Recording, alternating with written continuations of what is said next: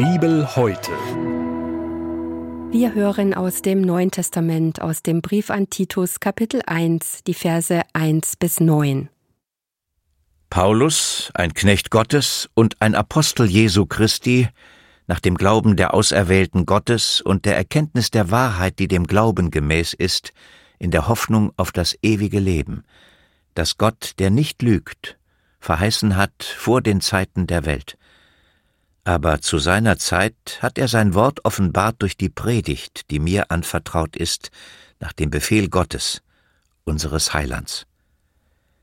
An Titus, meinen rechten Sohn nach unser beider Glauben, Gnade und Friede von Gott dem Vater und Christus Jesus, unserem Heiland.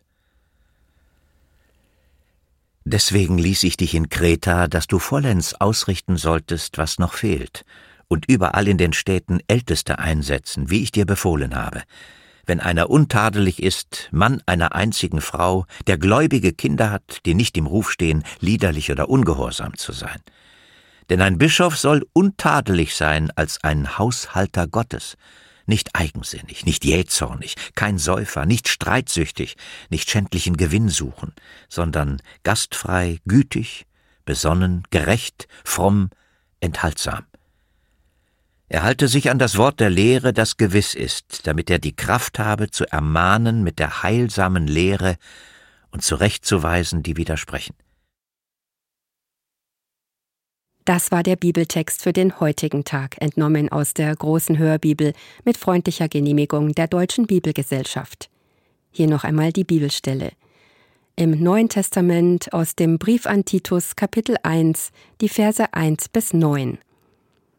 Gedanken dazu kommen jetzt von Peter Brade aus Katzenellenbogen. Der Apostel Paulus schreibt den Brief an Titus wohl im Jahr 64-65 nach seiner ersten Gefangenschaft in Rom. Er weilt in Ephesus und hatte bereits kurz vorher einen Brief ähnlichen Inhaltes an Timotheus geschickt. Gemeindeaufbau ist das aktuelle Thema der Zeit und damit ist auch Titus konfrontiert, der dort auf Kreta verantwortlich ist. Paulus will helfen, aber gleichzeitig die Messlatte ganz klar aufzeigen. Titus hat dabei eine große Verantwortung, ist er doch der Kirchengründer auf Kreta und wird heute noch dort als solcher verehrt. Was legt Paulus seinem Mitarbeiter Titus ans Herz? Erst einmal soll es Älteste geben, die der Gemeinde vorstehen. Paulus beschreibt genau, welche Voraussetzungen für die Berufung in ein solches Amt notwendig sind. Die Voraussetzungen liegen vornehmlich im persönlichen Bereich. Ich formuliere es mal so. Es sollen ehrenwerte Männer sein, die keinerlei Laster haben, als seriös bekannt sind und ordentliche Familienverhältnisse vorweisen können. Dazu gehört, dass die Kinder ebenfalls einen guten Ruf haben. Also rundum charakterlich gefestigte Menschen und, das kommt noch am Schluss, Sie sollen in der christlichen Lehre sattelfest sein. Das heißt, sie sollen innerhalb der Gemeinde und außerhalb der Gemeinde aufgrund ihrer Bibelfestigkeit Anfeindungen und Irrlehren abwehren können. Das Neue Testament gab es damals natürlich noch nicht, aber schon die Lehre Christi. Kann man solche Menschen finden? Kann ein Mensch ohne Gottes Hilfe überhaupt solche Maßstäbe erfüllen? Das Thema Führung von Menschen ist zu Zeiten von Paulus und heute ähnlich. Es gibt ganz bestimmte Regeln, die sich kaum geändert haben. Man kann die Führung von Menschen lernen und dazu gibt es sehr qualifizierte Lehrgänge, zum Beispiel für Firmen oder Behörden. Bei den Behörden habe ich mich einmal umgeschaut und möchte aus dem Leitfaden zitieren. Die Führungskraft soll hier vor allem Vorbild sein in Verhalten, Ausdruck, Erscheinung und sie soll Visionen vermitteln. Die Führungskraft soll über Mut zur Entscheidung und über den Willen zur Durchsetzung verfügen. Dabei muss sie verantwortungsvoll und fürsorglich gegenüber den Anvertrauten handeln. Die Qualifikation für die gestellten Aufgaben muss durch Kompetenz und Fachkenntnisse vorhanden sein. Empathie, Gerechtigkeit, Menschenkenntnis, Blick für das Wesentliche, besondere Wahrnehmungs- und Kommunikationsfähigkeit sind weitere Stichworte. Alles Dinge, die auch in einer Kirchengemeinde gut zu gebrauchen sind.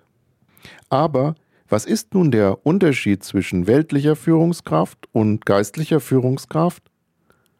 Gibt es überhaupt einen Unterschied? Könnte nicht ein erfahrener Firmenchef ebenso gut eine christliche Gemeinde leiten? Im Prinzip schon, was die Formalien oder die Führungstechnik anbelangt. Aber inhaltlich gibt es zuallererst einen ganz entscheidenden Unterschied und der hat damit zu tun, woher eine Anweisung kommt. Woher kommt die Aufgabe? Kommt sie von einer Behörde, einer Institution, einer Firma oder Regierung? Oder kommt die Anweisung von Gott? Der langjährige Geschäftsführer eines großen internationalen Missionswerkes sagte einmal zu einem jungen Bewerber, es kommt nicht darauf an, ob du dich der Aufgabe gewachsen fühlst oder ob du meinst, dass du das schaffst oder ob du überhaupt qualifiziert bist. Es kommt nur darauf an, ob du spürst, dass Gott es möchte. Gott hat einen Viehhirten zum König gemacht und er kann jeden für jedes Amt berufen, wenn er es möchte. Gott kann das. Die Berufung zu einem Amt. Der Begriff ist heute aus der Mode geraten. Früher war es ehrenwert, wenn eine Person Arzt oder Krankenschwester werden wollte, dass sie das aus Berufung tat, um Menschen zu helfen, genauso wie man Lehrer wurde, um Kindern etwas Gutes zu lehren und sie auf das Leben vorzubereiten, oder Polizist, um Menschen zu helfen und zu schützen. Heute habe ich oft den Eindruck, dass es vielfach nur noch um Bequemlichkeit und das Herauspicken der angenehmen Aspekte eines Berufes geht. Dabei steckt doch schon im Wort Beruf die Berufung. Es müssen nicht immer die klassischen Hilfsberufe sein, bei denen der Ausübende ehrenwerte Motive verfolgen sollte. Im Handwerk sollte das genauso selbstverständlich sein.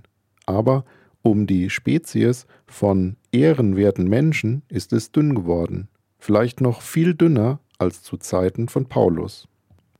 Wenn ein Handwerker heute frei nach der Devise arbeitet, hier wird Geld verdient und nicht geholfen, den Großkunden bevorzugt und die alte alleinstehende Dame mit ihrer defekten Heizung frieren lässt, wo ist da die ehrenwerte Berufung? Angenehme, meist zahlungskräftige Patienten, Schüler, Kunden sind willkommen. So sieht heute die Realität vielfach aus. Natürlich gibt es Ausnahmen und niemand sollte sich hier pauschal verurteilt fühlen. Und natürlich gibt es immer noch Menschen, die eine Liebe zum Beruf und eine Liebe zu den Menschen haben. Aber die Zeiten sind härter geworden und für viele ist allein das auch ein Grund zu weniger sozialem Denken und einer Abkehr von althergebrachten Werten. Paulus prangert das im Titusbrief an und betont, dass ein Ältester nicht zu den Personen gehören darf, die schändlichen Gewinn suchen. Aber selbst ein Ältester kann von der Bequemlichkeit befallen werden, wenn er zum Beispiel plötzlich davon spricht, dass er sich Zeit nehmen muss, Zeit, die eigentlich für etwas anderes verplant ist, Zeit nehmen für etwas, was ihm nicht so angenehm ist. Lieber im Seniorenstift bei Kaffee und Kuchen von den alten Menschen Wertschätzung erfahren, als in dem übel riechenden Obdachlosenasyl einen Streit schlichten. Das angenehme Leben verlockt, auch den Mann Gottes. Bequemer werden das Leben und die Aufgaben für die Ältesten in der heutigen Zeit keineswegs. Vor allem aber wird es komplizierter und es gibt neue Aufgaben. Eine ganz herausragende neue Aufgabe für Älteste ist die Abwehr von Schaden für die Gemeinde Gottes durch bequem konsumierbare mediale Fehlinformationen.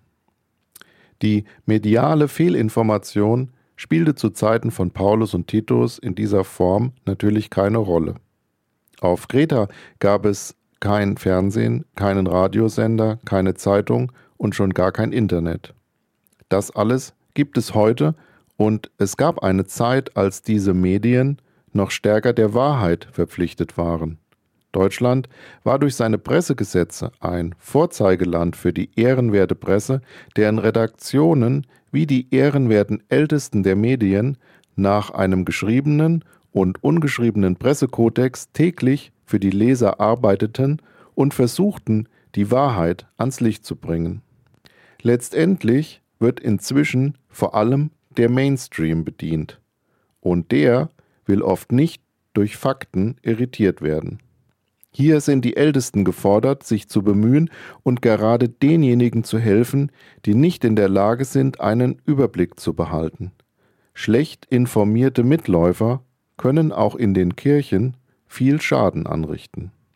Daher ist es ganz wichtig, die Ältesten zu unterstützen, tatkräftig und vor allem im Gebet immer wieder und mit ganzer Kraft. Dann kann ein Ältester helfen, die Gemeinde und jeden Einzelnen auf dem Heilsweg zu führen, zu führen hin zu Jesus, dem Sohn Gottes, der durch seinen Tod am Kreuz den Weg frei gemacht hat zu einem von Schuld erlösten Leben in Ewigkeit. Bibel heute. Die tägliche Bibelauslegung zum ökumenischen Bibelleseplan. Auch in unserer Audiothek unter erfplus.de sowie in der ERF Plus App. Sie möchten noch mehr in der Bibel lesen? Das geht auch im Internet unter bibleserver.com. ERF Plus. Tut einfach gut.